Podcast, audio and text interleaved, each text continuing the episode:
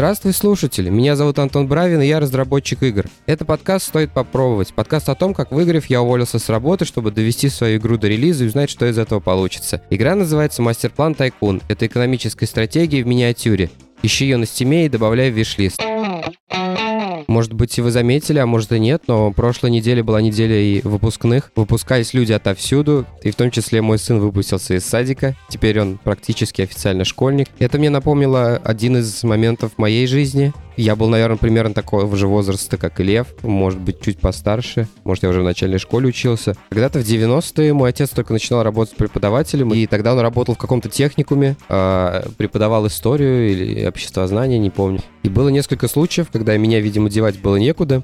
Меня отправили вместе с ним на работу. И как-то раз меня посадили за компьютер и включили игру. И это был какой-то Пакман. Причем, как я позже выяснил, это какая-то наша разработка отечественная. Обычный такой Пакман, но красивее, где основное поле занимало где-то две трети экрана, а остальную треть занимал такой замок красивый. И задача была добраться до этого замка. Мы управляли Пакманом, съедали все эти печеньки или что это такое. После того, как мы их все съедим, открывались ворота, или появлялся ключ, потом подбирали ключ, открывались ворот. И, дойдя до этих ворот, мы попадали внутрь, и уровень считался выигранным. И что удивительно во всей этой ситуации, это то, что этот момент в жизни я запомнил как тот момент, когда я первый раз увидел видеоигру, и она произвела на меня большое впечатление. Тогда я еще не до конца понял, какие эмоции я испытываю, но с годами я расшифровал этот сигнал и понял, что я тогда думал о том, насколько сложно все же это делать, насколько непонятно для моего мозга первоклассника вот то, что я вижу перед собой, какие-то движущиеся картинки по экрану. Это казалось для меня настолько же сложно, как запустить ракету в космос. Я думаю,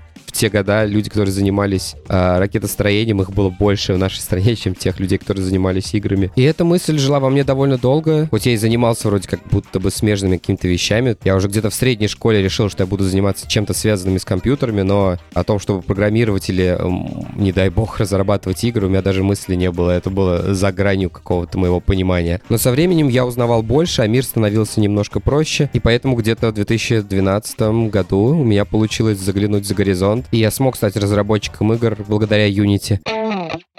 Как вы, возможно, заметили по названию этого эпизода, сегодня я хотел поговорить с вами про Unity, но не про современное как бы состояние движка, к этому мы придем еще, а к тому, как он развивался и о том, как я узнавал что-то новое вместе с ним. Сначала немножко предыстории. Unity появился в 2005 году. Его начали делать в Дании 4 человека. И изначально это был э, движок только для Мака. Но после анонса они довольно быстро накинули еще себе версию для винды, и, в общем, это стал мультиплатформенный движок. Какое-то время назад я увлекался ковырянием Xcode в сторону нативных приложений. Мне просто было интересно, как это работает. Именно не, не тот кусок, который касается кросс-компиляции из Unity, а вот а именно нативные маковские приложения для iOS-приложения.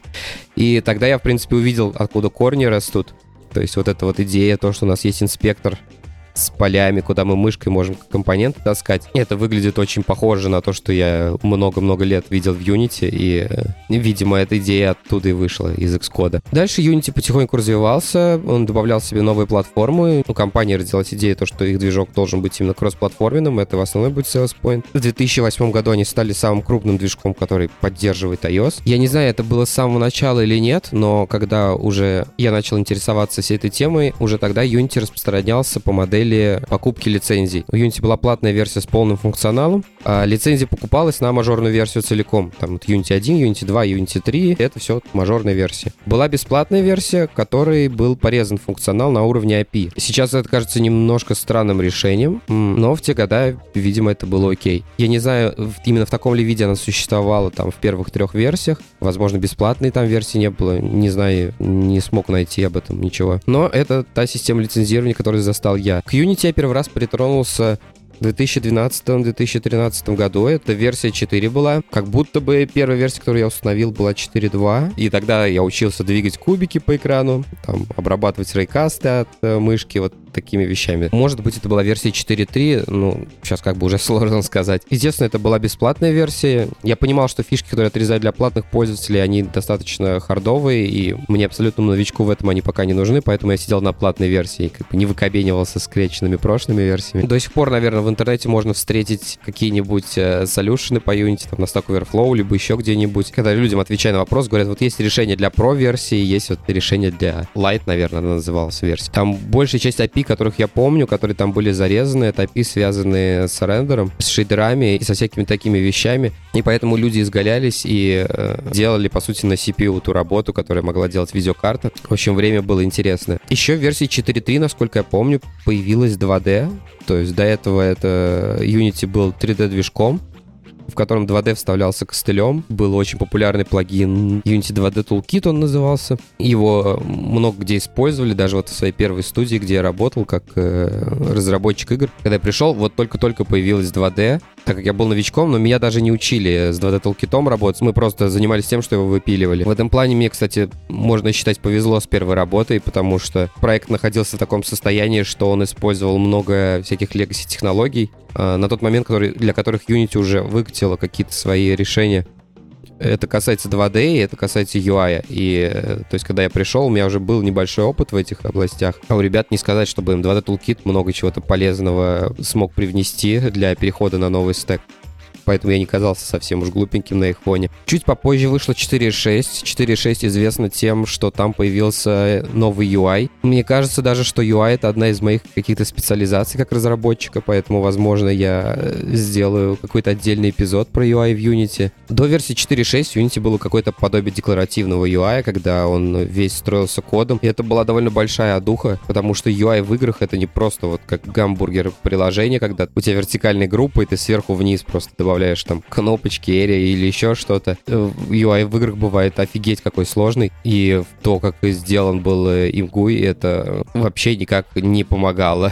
На самом деле сейчас вот уже две итерации, по сути, вот э, тот UI, который в 4.6 появился, и новые разработки, которые в эту сторону ведутся, это все ближе-ближе в сторону веба идет, что, в принципе, прикольно. С этим новым UI связана история, что самая первая игра, которую я как бы довел до магазина какого-то, с которой я выиграл Jam от Microsoft, она как раз была сделана с помощью нового UI, но версия 4.6 еще не вышла, она была в бете. И я посмотрел на вот этот вот декларативный UI, который был до этого, я понял, что мне как-то я его не осиливаю. То, что новое они презентовали, оно как бы классное, мне нравится, я его уже, принципе, начал понимать, но его еще не было в паблике, поэтому конкурсную игру я собирал на бета-версии, при том, что я был как бы даже не разработчик, это было мое хобби, там я год занимался, может, чуть меньше. Но в итоге все получилось. Дальше, 2014 год, это важная веха для Unity как компании. А, у них меняется SEO, и компания перестает быть маленькой частной компанией энтузиастов и начинает превращаться в корпорацию. Роль SEO занял Джон Рикетелло, Ричетелло, не знаю, как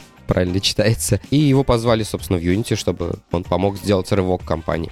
Ну и с тех пор мы начали наблюдать э, то, как э, и движок, и компании начали меняться. Это, в принципе, очень хорошо заметно. В 2015 году выходит Unity 5, и, как я помню, это первая версия, где полностью были стерты различия между бесплатной и платной версией в плане доступа к API. Но движок оставался все еще лицензируемым. Э, Плюс тогда я еще помню, Unity сделали хорошие, хорошее движение вперед по поводу э, освещения. Тогда это очень сильно пиарилось. В общем, версия получилась добротная. Единственное, что я помню, что не очень радовались э, инди-разработчики, которые только на ПК выходили, потому что раньше они могли пользоваться какой-то очень дешевой лицензией, э, а теперь им приходилось покупать лицензию, которая в нагрузку шел что-то типа iOS и Android, а им это было не надо, в общем, им дороже выходили эти лицензии. Но там как-то повыкручивались, и на самом деле их цель была дотянуть до следующего года, потому что в 2016 году Unity перешла на модель подписки, а вследом за ней в 2017 на новую модель версионирования. Эти два перехода можно, в принципе, объединить в один.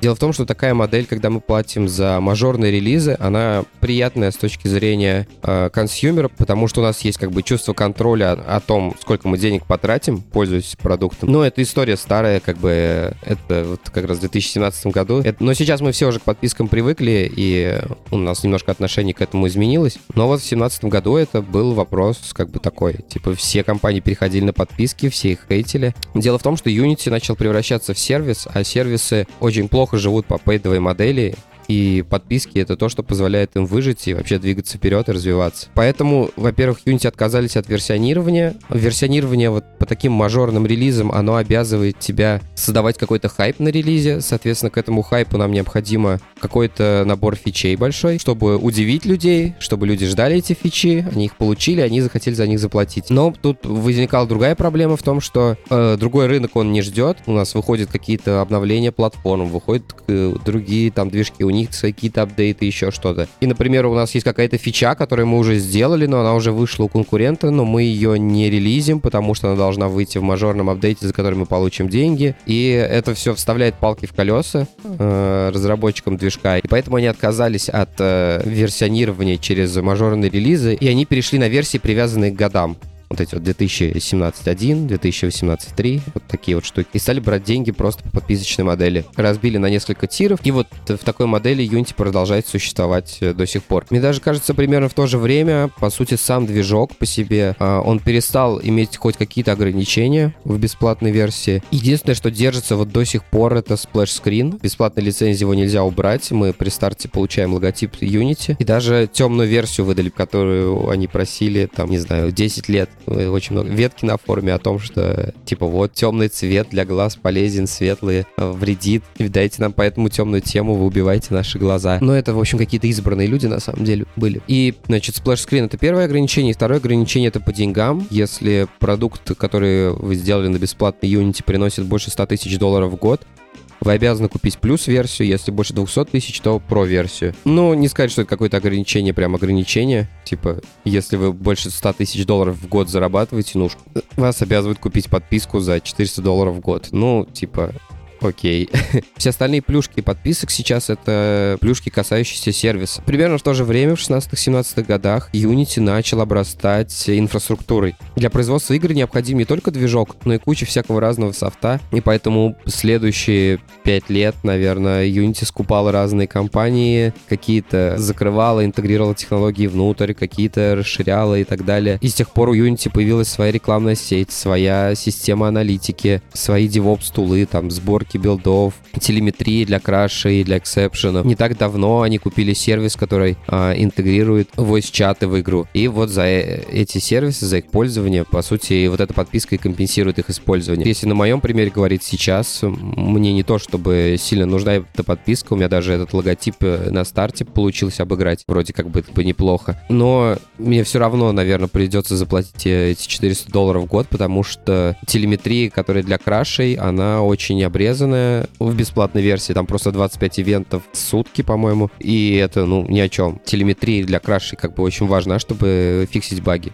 Что у нас еще интересно? В 2018 году Unity анонсировал SRP. Это Scriptable Render Pipeline. Это такая штука, когда мы на стороне шарпа, на стороне юзер-скриптов можем контролировать то, как э, работает рендер, в каком порядке какие ручки у видеокарты дергаются. У нас появилась возможность не дергать какие-то ручки, если они нам не нужны, а те ручки, которые остались, дергать в нужном нам порядке. Поверх этого появилось два render pipeline а. Это URP для такого generic или для простой графики, HDRP для красивой графики. Если честно, я не знаю, что там с HDRP происходит. Меня никак, никогда особо не интересовал вот эта вот, а, красивая реалистичная картинка, поэтому я никогда такими играми не занимался. Но что касается URP, есть ощущение, ощущение, что лишних галочек той части, которая касается рендера, стало меньше. Возможно, если напрячься, можно и это еще оптимизировать. Это прикольно. В 2019 году в Unity появляется Package Manager, и Unity становится похожим на любой другой язык веба. Что забавно, с развитием Package Manager, как он только начал открывать какие-то возможности для а, разработчиков влезть в свою работу, сразу же прибежали ребята, которые сделали а, OpenUPM. Это такая, на первый взгляд, очень похожая на NPM штука, когда мы из консольки можем ставить в проекте э, пакеджи, ну или не из консольки, через интерфейс тоже можно. Ну, в общем, забавно, с какой скоростью веб-технологии прилетают в игровой движок, если просто открыть ворота. 2018-2019 год, мне кажется, вот в этом месте у Unity начались проблемы. Я вчера потратил, наверное, минут 30, но не нагуглил. По-моему, 2018 версия стала последней нелагающей. А, дело в том, что где-то вот как раз начиная с 2019 года Unity начал тотальную переделку всего вообще, что у них есть в движке. И это привело к тому, что, во-первых, начал тормозить сам редактор, он ощутимо медленнее стал работать, э, постоянно что-то перегружалось, постоянно что-то компилировалось, и это прям начинало вымораживать. Я уже не помню первопричины, но там примерно в то же время появился IL2CPP, это попытка сделать такой шаг в сторону от Mono, на котором Unity работает под капотом. Вот, IL2CP, проблема IL2CP в том, что он вроде как будто бы быстрее сам по себе, но компиляция в него идет заметно дольше. Еще и место все это больше сжирает, что в памяти, что на диске. Примерно в то же время начались рассказы про DOTS. Это юнитевый ECS стек. И они замахнулись на довольно большую работу, то есть они делают не просто фреймворк, а у них там целый движок вместе с компилятором, э, с дебаггером и, прочие, и, про, и прочими штуками. Делают они до сих пор, буквально версия 0.5 была э, релизнута вот весной 22 года. И это все еще даже далеко не production ready, это то есть для прям совсем энтузиастов. А начали они делать это еще тогда. Ощущалось такое, что многие тулы, которые делались сверху, они как бы пытались э, как-то присосаться к дотсу, но его разработка шла сильно медленно, и поэтому и сами тулы были тоже не в лучшей форме. Я прям помню этот момент, куча как бы новых фишек показывают на Unity, там, синемашину, еще что-то, какие-то сервисы, которые Unity купила, или плагины, то есть у Unity есть еще такая характерная черта, они очень любят свою Asset Story, это такой магазин для пользовательских дополнений, там, или для ассетов каких-то, для редактора редактора. Они очень любят э, пытаться договариваться с авторами топовых э, ассетов и выкупают их разработки, чтобы в редактор интегрировать. Так оттуда они, например, выцепили ProBuilder. Это такой очень-очень примитивный 3D э, редактор, по типу Blender или 3D Max, который встроен внутрь движка прям, чтобы можно было на примитивах там уровни собирать или еще что-то. И все это случилось как бы в один момент. И то есть э, весь движок просто напичкан какими-то тулами, версиями типа 0.2, 0.5, 0.3. Все это соответствующим образом работает. Там какие-то версии с какими-то версиями несовместимы. Я говорю, все было бы не так страшно, если бы это все не случилось в один момент. При этом еще и редактор деградировал по скорости. В общем, было грустно, и Unity на протяжении пару лет э, из этого выковыривалась. Но как бы стоит сказать, что на бизнес-компании, я думаю, это не сильно повлияло, потому что вот в 2020 году они объявляли, что на Unity работает на полутора миллиардах устройств, и более 50% мобильных игр сделано на Unity.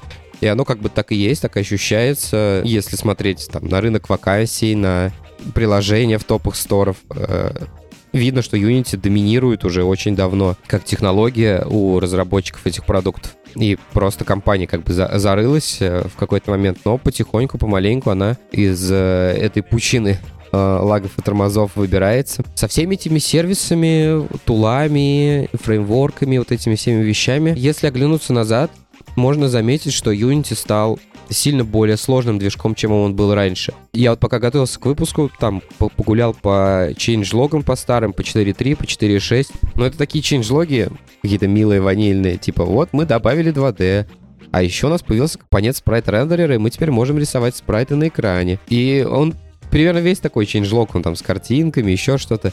Сейчас, открывая changelog 22 версии, там простыня из э, оптимизации э, компилятора под iOS э, при условии включенного бурста, что у нас теперь корректно вызываются какие-то сишные функции. И он по большей части такой, этот changelog. Большая часть каких-то тулов, которые Unity релизит сейчас, они в большинстве своем более сложные. Там Cinema машины, например, или Timeline. Это вот вещи, которые основаны на опыте работы аниматоров, и они как бы, ну, не то чтобы простые. А с другой стороны, Unity пытается дать как можно больше доступ ко всяким разным API, и тем самым наши возможности становятся, ну, как бы больше, но мы опускаемся уровнем пониже немножко. То есть становится какого-то меньше сахара, меньше шорткатов каких-то. И это как бы приятно и классно, когда ты опытный разработчик, тебе дают больше возможностей. Ты можешь больше сделать, более развесистые тулы какие-то, если ты их делаешь сам. Ну а те тулы, которые тебе дают готовые, они уже заранее как бы крутые и сложные. И та мысль, которой я все это вел, в том, что прошло там 10 лет, как я, наверное, Unity занимаюсь, и движок стал сильно сложнее, и ребятам, которые будут заходить в него в 2022 году, мне кажется, будет немножко посложнее, чем мне тогда. Хоть сейчас и гораздо больше всяких там туториалов, видосов и прочей фигни, но в первых трех видосах им расскажут, как кубик двигать, а на четвертом видосе им будут про Dependency Injection рассказывать. А это не очень помогает новичкам э, влиться в разработку, конечно. Но, в принципе, тут логика есть. Если у, у вас есть продукт, который захватил большую часть рынка, большая часть вакансий, опять же, она тоже на юнитистов, то уже не стоит цель привлечь новых пользователей. Сейчас стоит цель как бы э, сделать сервис более классным для той массы большинства, которые уже есть у продукта. Это, в принципе, понятно. Ну, а сервисы Unity вроде начали выбираться к релизным версиям, и тулы, фреймворки, и вот все, что вот они там напихали — оно становится вроде более как-то получше, постабильней. Ну и вообще, в целом, 22 год, судя по всему, был объявлен э, годом оптимизации, и э, версия 2022 будет заточена именно на перформанс редактора. И буквально несколько недель назад вышла первая версия 22 года. И, собственно, после этого выпуска я нажму кнопку стоп и пойду смотреть, правда ли это или нет, смогли ли они поднять скорость его работы, или он так же тюленит, как и раньше. Поделюсь-ка на этой неделе у меня одна. Это YouTube-канал GameDev от первого лица. У него прямо сейчас, я смотрю, 401 подписчик. У канала очень интересная задумка. Это интервью с разработчиками игр, которые еще работали в Советском Союзе или вот прямо в 90-е. Там уже обычно какие-то такие дедушки. Скажу сразу заранее, по качеству как интервью, оно, ну, такое очень специфическое. Не зря у канала всего лишь 400 подписчиков. Но атмосферой люто веет, конечно, от, э, от тех людей, у которых берут интервью. Я пока посмотрел только штуки три. Вот, по-моему, первое то, что я смотрел, это интервью с ребятами, которые делали механоидов. Это в начале 2000-х у них была студия в Самаре. И, в общем, вот эта вся краса там, когда какой-то диздок или демка подписываются 1С, 1С дает денег, э, игра разрабатывается, куда-то все как-то выливается, какие-то роялти платятся, а может и не платятся. Ну, в общем, вот эти всякие такие. История такая. Интервью уже с какими-то, ну, наверное, могу сказать, дедушками, которые в 80-х делали аркадные автоматы. В общем, попробуйте, если вы сможете пережить этот темп э, повествования в этих видосах, то, я думаю, оно стоит вашего внимания. А на этом у меня все. Спасибо, что были со мной на протяжении всего выпуска. Ставьте оценки, оставляйте отзывы на тех площадках, где вы слушаете подкаст. Тогда его смогут услышать большее количество людей. Также, если вам понравился этот эпизод, расскажите о подкасте своим друзьям. Я буду за это вам очень благодарен. Помимо лайков и подписок, так же как у всех серьезных подкастов, у моего подкаста тоже есть Boosty. Это платформа, где можно финансово поддержать э, либо подкаст, либо игру, либо подкаст и игру, либо подкаст и игру и меня, либо меня, игру и подкаст. Сочетание того, чего вы хотите поддержать, можете выбрать на свой вкус.